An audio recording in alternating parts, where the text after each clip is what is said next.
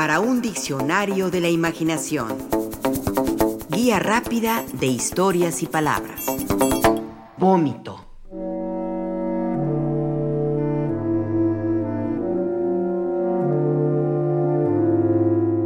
Así describe don Artemio de Valle Arispe, una de las grandes vomitadas de su héroe de novela picaresca, el Canillitas. Félix Vargas es su verdadero nombre y es desde pequeño un desheredado de la sociedad, un niño primero y un muchacho y hombre después, que debe enfrentar la vida a insultos y porrazos, y cuya afición a la ingesta de alcohol es pantagruélica. Son pocos los momentos en esta hilarante novela que el canillitas no esté borracho o con deseos de emborracharse. Por supuesto, encuentra gozo al hacerlo, pero también sufre sus consecuencias entre ello el vómito. Esto leemos en alguna de sus páginas. Como el vino le levantaba el estómago, quería lanzar cuanto antes el abundante que almacenaba. Quiso irse a la cama para sacar de debajo el recatado artefacto que allí se guardaba, pero dio un traspiés colosal y cae que no cae no fue a parar sino hasta el balcón en donde confundió de modo lamentable una maceta con el dicho utensilio y en ella vertió. Nuestras vidas son los ríos que van a dar al mar. La mar y sobre un pobre sujeto que en ese instante crítico pasaba por la calle.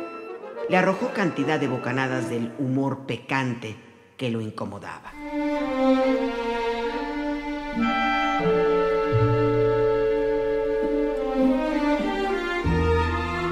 El Canillitas fue publicada en 1942 y es una digna representante de la novela picaresca. Surgida en 1554 con El Azarillo de Tormes, este género literario ha tenido grandes exponentes como Guzmán de Alfarache, de Mateo Alemán, El Buscón de Francisco de Quevedo y en México y en Hispanoamérica en general con El Periquillo Sarmiento, de José Joaquín Fernández de Lizardi, y más de dos siglos después con el Canillitas de Artemio de Valle Arispe.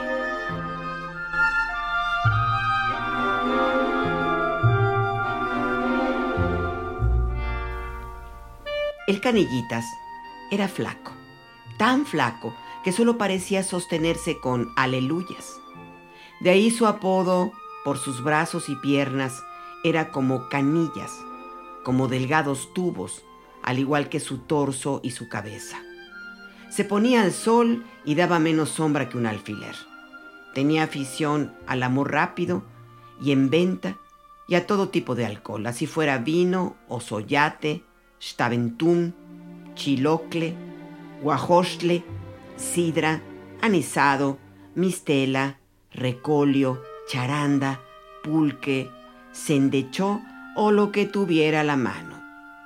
Él mismo, como buen bebedor y de larga carrera, se declaraba visitador general de cubas y toneles, expulgador de botellas, catador de pipas, calificador de barriles, exdefinidor de mostos, aguardientes y rosolis, chupador de andallas y marrasquinos. Era, en fin, un eterno regodeador de los encantos del alcohol en todas sus formas.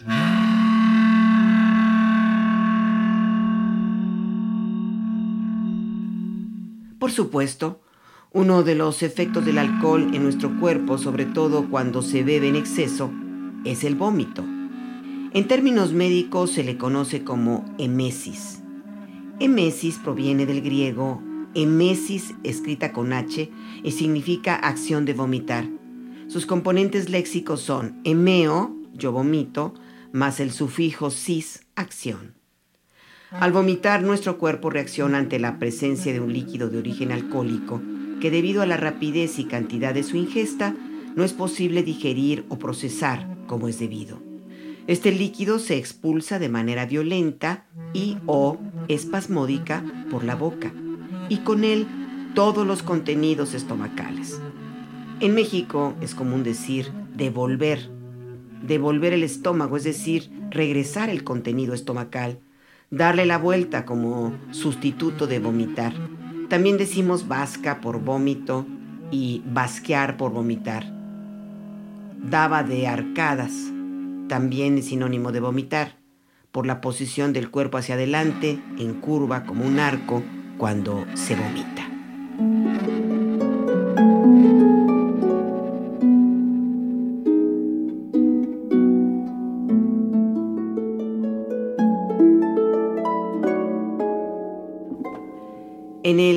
Canillitas, ya casi al final de esta divertida y muy erudita novela, su autor Artemio de Vallarispe nos regala con su excelente pluma este retrato del muy delgado Félix Vargas, su protagonista, en el momento en que por su inmensa borrachera y por unos buenos catorrazos que le han infligido unos loqueros, expulsa por la boca lo que trae en el cuerpo.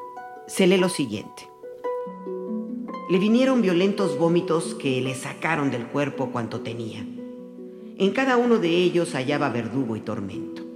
Su vasca era el Orinoco, complicado con el Niágara. A su lado el Iguazú y el Amazonas eran una pura desgracia. Con tantas arqueadas y vómitos pensaba dar el alma. Con cada uno de ellos se le ponía el cuerpo en violento zigzag lleno de ángulos y luego se le retorcía como un largo sacacorchos. Cuando acabó de echar una de aquellas caudolosísimas bocanadas, dijo con palabra tartajosa, ah, Vaya, allí van los frijoles refritos que me comí, toda una fanega. Esa es la longaniza, caramba. Ay, ya se me salió toda y nada me quedó. Adentro de las cinco varas y media que embaulé relamiéndome. Ay, esos son los huevos. Ay, ya me quedé sin huevos. Nomás eso me faltaba. Ay, qué lástima. Ya eché la asesina. Mírenla todita entera. Ay, es un dolor. Soy el rey del arrojo. No por lo valiente. No hay que confundir, sino por lo que expelo.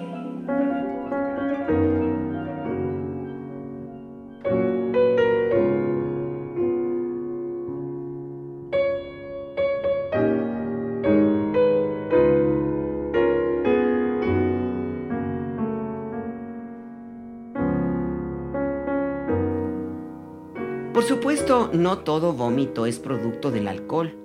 Puede deberse a una infección estomacal, haber comido algo que nos hizo mal, también a la náusea provocada por el embarazo o por un movimiento circular, brusco y fuerte, como en los juegos mecánicos que dan vueltas, y hasta por cuestiones existenciales, por la vida que metafóricamente quisiéramos devolver en lo que tiene de triste y de cruda. Por eso se pregunta Octavio Paz en un poema. La vida, ¿cuándo fue de veras nuestra? ¿Cuándo somos de veras lo que somos? Bien mirado no somos, nunca somos a solas, sino vértigo y vacío, muecas en el espejo, horror y vómito. Nunca la vida es nuestra, es de los otros.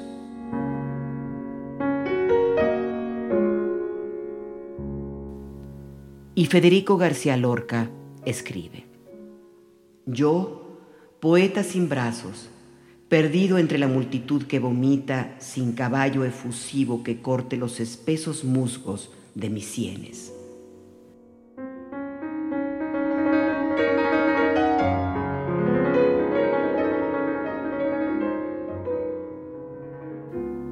Y Alejandra Pizarnik nos comunica. Y ahora Llueve y tengo náuseas, y vomito casi todo el día y siempre que hay un olor espantoso en la calle, un olor a paquete olvidado, a muerto olvidado, y tengo miedo. Eso quería decir que no estás, y tengo miedo.